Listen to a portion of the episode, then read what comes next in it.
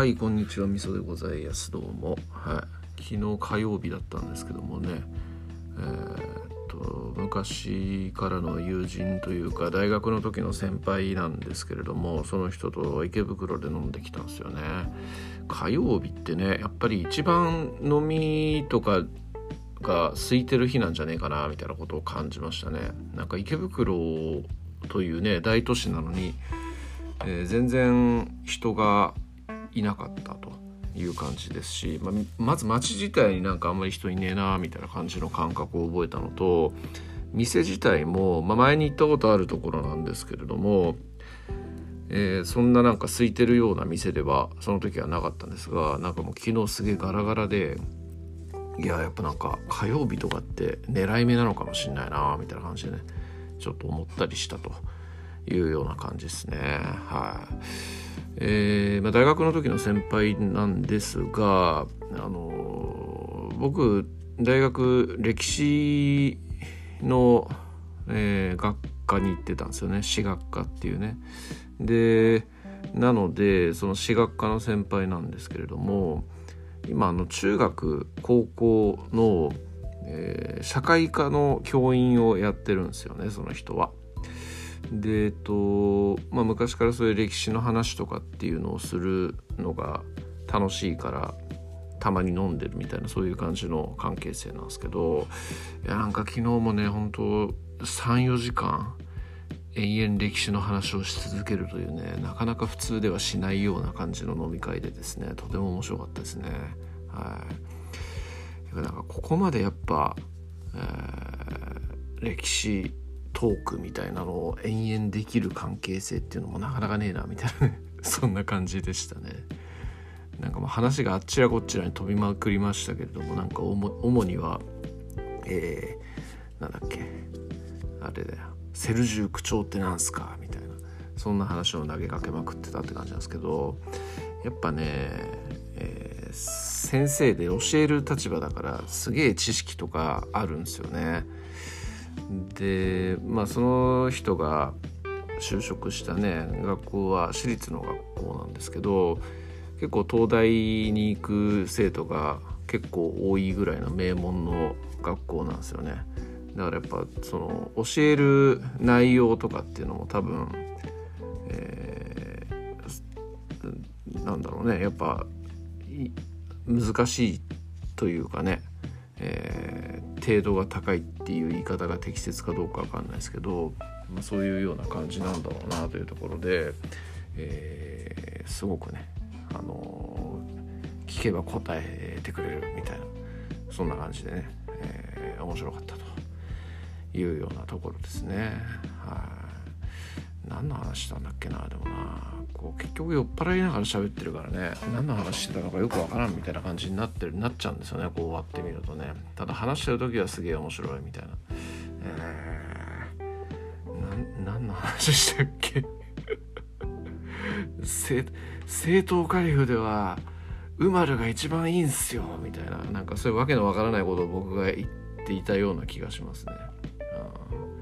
うんいやイスラムいいっすよねみたいな。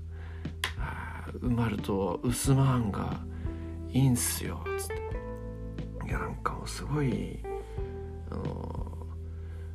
ね最初はムハンマド迫害してたくせに、えー、イスラムに入った瞬間なんか超最強になるとか最強じゃないですかみたいな、えー、なんかそんな話を、えー、したような記憶がかろうじて残ってますねはい、えー、あとは超教員いいっすよねみたいななんかラジオでも何回も話してるようなネタをまたこするみたいなね。いや超教員の料亭政治はマジですごいよねみたいな。そんなんとか。あとその先輩が言ってたのは、えー、なんかヨーロッパとかね、えー、そういうようなところでは演説をして人のこう民衆とかに投げかけて民衆を動かすみたいな。そういうようなことが多いよねみたいなそんな話を、えー、よくね、えー、ある話なんですよね。なんかウルバヌス2世っていうあの十字軍の演説をした人、えー、なんかフランスかなんか行ってねトゥールーズかなんか行ってあの演説かなんかをした人なんですけどなんかそその人が喋った内容についてなんかテストかなんかに出すみたいなそんな話だったのかな？なんかそんなのをタブレット出して見せてくれましたけど、えー、こうね、えー、ヨーロッパの人たちっていうのはそういうなんかね演説をして、えー、みたいな話は多い。カエサルとかもそうだしね、えーまあ、ウルバヌスもそうだし、えーなんかナポレオンとかもそういうイメージがあるようなないようなっていうところではあるんですけど日本とか中国とか東洋においてはあんまり演説をして、えー、人々を奮い立たせるみたいなそういうような話ってないよねみたいなそんな話をしていたんですよね。でその時は確かにないっすねっつって信長とか秀吉とか家康とかが演説してるみたいなイメージってほとんどないですもんねみたいな。そんな感じの話をしていてなんかやっぱべしゃりよりもパワーなんですよ東洋はつって。もうパワハラパワハラ、えー、そういうこうなんだ実実質的な権力みたいなので脅してみんなを従わせるみたいなそういうような感じしかできないしそういう感じでしか従わないんですよ東洋人はみたいな、えー、そんな話をしてたわけなんですけれども北条政子とかね、えー、演説であのね、うん、上級の乱をね勝ちに導いた人と言っても過言ではないのでねそんなのがありますしね。あとあの修没っていうね人が、えー、いますけれどもうんとえっ、ー、とあれですよ。漢の高祖劉邦が亡くなって後に呂氏一族っていうあの劉邦のね奥さんの一族が戦王を振るった時にそいつらをやっつけるために、えー、我に味方劉家に味方する者は左の肩をまくし上げろ味方しない者は右の肩を出せみたいなねそういうようなことを言って、えー、みんなの、ね、意思を確認して、えー、で漁師一族から権力を再度奪い取ったみたいなねそういうのに際してあの演説ぶっこいた人がいますけれどもそういうようなところであったりはするのでね昨日思い浮かばなかったですけどないないとは言えないなというようなそんな感じのことを思いますね。はいまあ総じてなんかそういうのっていうのはやっぱ権力基盤とかっていうのがちょっとまあ甘いもしくはガバナンスが果たして本当に効いてるのかわからんみたいなそういうような状況の中で、えー、まあねなんか演説ぶっこいたりするんでしょうね多分ね。まあ、十字軍のウルバヌスさんだってまあ自分は兵を持っていないからね、えー、フランスに行って、ー、その人たちの力を借りるための演説みたいなそんな感じですからね。はいまあ、そういうようなところでございますね。はいえー、まあまあまあまあそんな話をしたりだとかしましたのと、えー、あとはねその人の生徒さんがあの民生化をね見てるみたいな話をしていまして「マジっすか?」っつって「僕その人と今ラジオやってんすよ」っていう話をしてちょっとおすすめをしておきましたけど、まあ、その人自身もたまに見るなっていうふうに言ってましたが。いや店がね、えー、人気ですよ、はい、YouTube をねあのー、うんとなんだやめようかみたいなポッドキャストだけにしようかみたいなことをともきさんがね一時期ってたのをなんか Twitter かなんかで見たような気がするんですけどそんなことも言ってましたけれどもね、えー、YouTube でそうやって見ているファンもいらっしゃるので、えー、続けていただければなというようなところをちょっと思ったりしましたね。はい、えー、そんなところかな。